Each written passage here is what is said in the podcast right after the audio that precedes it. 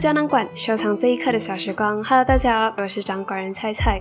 你的生活也有这种小状况吗？就是你闲来无事的时候，你头脑里面就会突然跳出一些你之前犯过一些错，然后你的头脑就会一直不停的重播、重播、再重播，一直让你感觉到非常的羞愧，感觉到非常的懊恼。你有这种情况吗？欢迎跟我分享哦。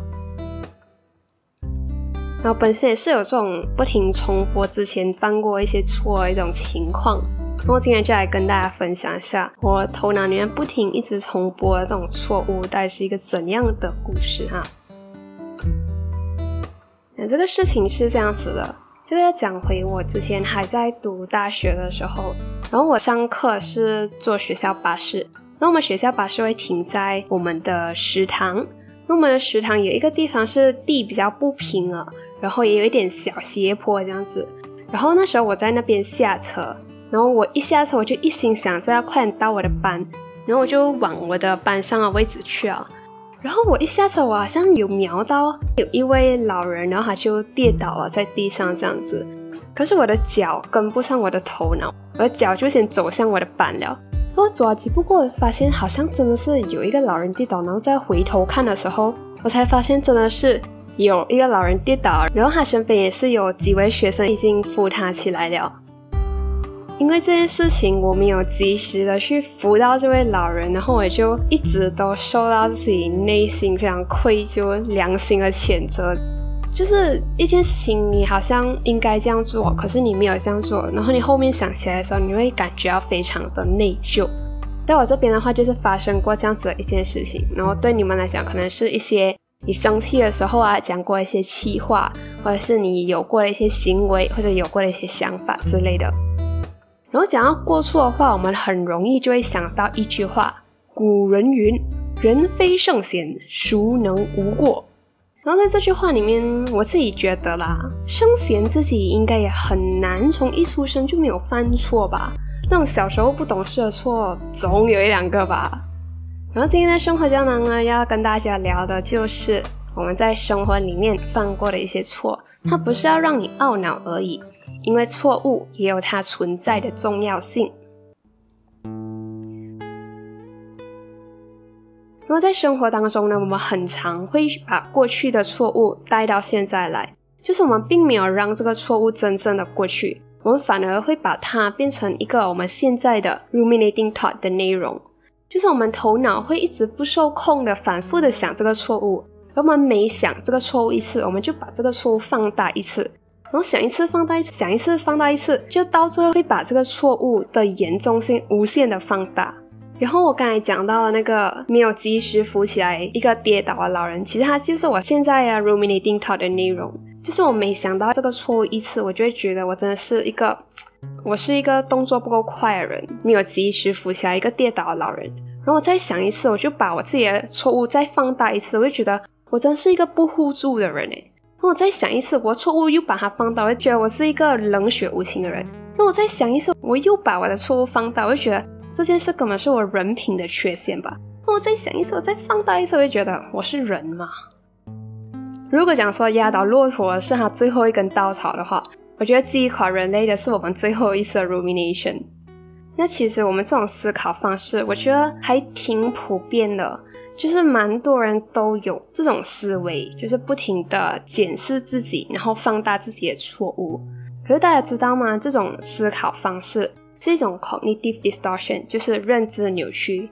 那认知扭曲就是一种夸大或者是非理性的思维模式。或者你可以把它想成是一种我们的思维陷阱。然后讲到这里，我就会想到我最近在看的一本书，它里面有这么一个句子，它讲人类是一个精神失常而且非常病态的一个物种，这不是批判，这是事实。其实我刚开始第一次读到这个句子的时候，真的是有被冒犯到那种感觉，就是我觉得。谁谁精神失常，谁病态，你你才病态啊那种那种感觉。可是把我的 podcast 内容做到这里的时候，我才发现，其实你认真去观察我们的生活的话，我们人类的确是有好几个地方，不只是思维方面都挺病态的。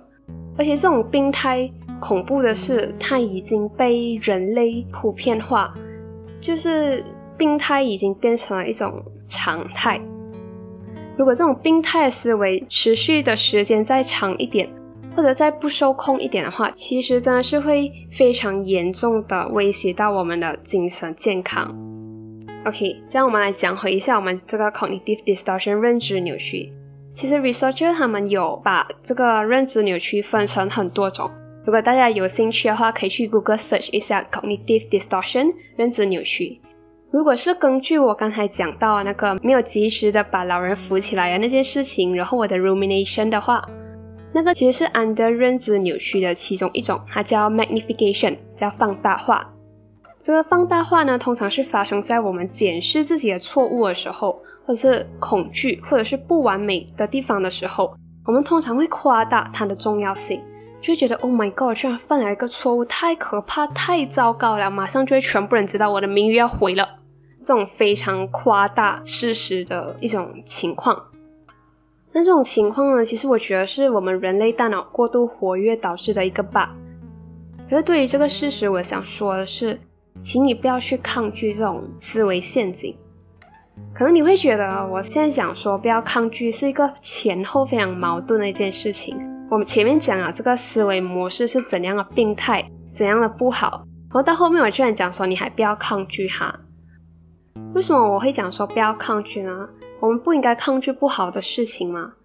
那其实抗拒，我们都知道，任何事情，不管是在 physics 还是在心理层面来说，你有一个作用力，就会有一个反作用力。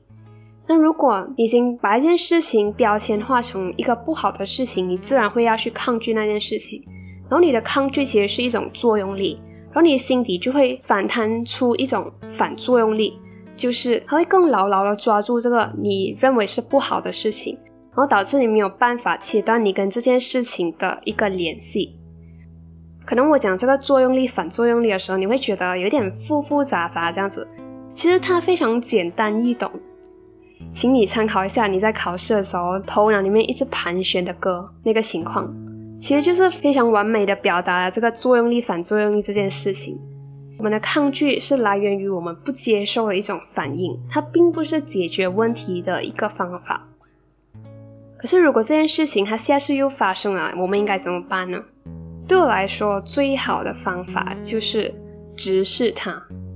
如果要生活过得舒坦的话，唯一的方法就是直视生活里面出现的每一个问题，发现它，接受它，然后解决它。那种放大错误的非理性思维，除了攻击自己的情绪和思想之外，其实对我们人并没有太大的好处。它就是我们大脑里面的一个 bug。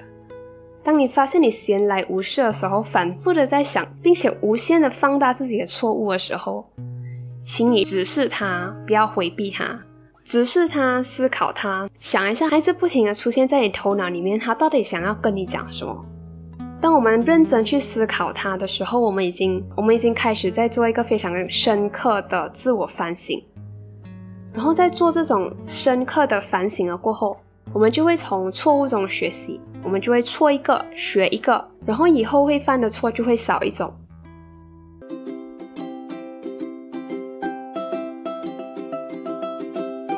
我一直都觉得过去的错误只有一种服务我们的方式，就是让我们做深刻反省，然后从我们的反省当中吸取经验，然后以后不要再犯同样的错误。其实，所有在我们生活当中发生的事情，都是促使我们成长的一种生活情境。希望大家都不要在自己犯了错的时候，一开始就把这件错误定义成一件坏事。因为如果它能使你成长的话，它真的是完全是一件坏事吗？而且在我们犯了错的时候，最重要的是做深刻的反省。那种放大自己错误的严重性的那种思想是没有必要的。我们可以适当的观察它，直视它，然后放掉它。希望在听这个 podcast 的你，在任何时候，我们都可以从容的利用生活情景给的利弊、好坏、优势、劣势，成长成更好的自己。如果你也喜欢这一期的内容，欢迎在我们这一集的 YouTube video 下面点个赞，或者到 Apple Podcast 上给胶囊馆打星写 review。有想和掌管人分享的，也欢迎留言私信生活胶囊馆的 Instagram Moment Capsule Gallery 都会被看到的。谢谢你又听完一集的生活胶囊啦！生活胶囊馆收藏这一刻的小时光，我们下个星期再见喽，拜拜。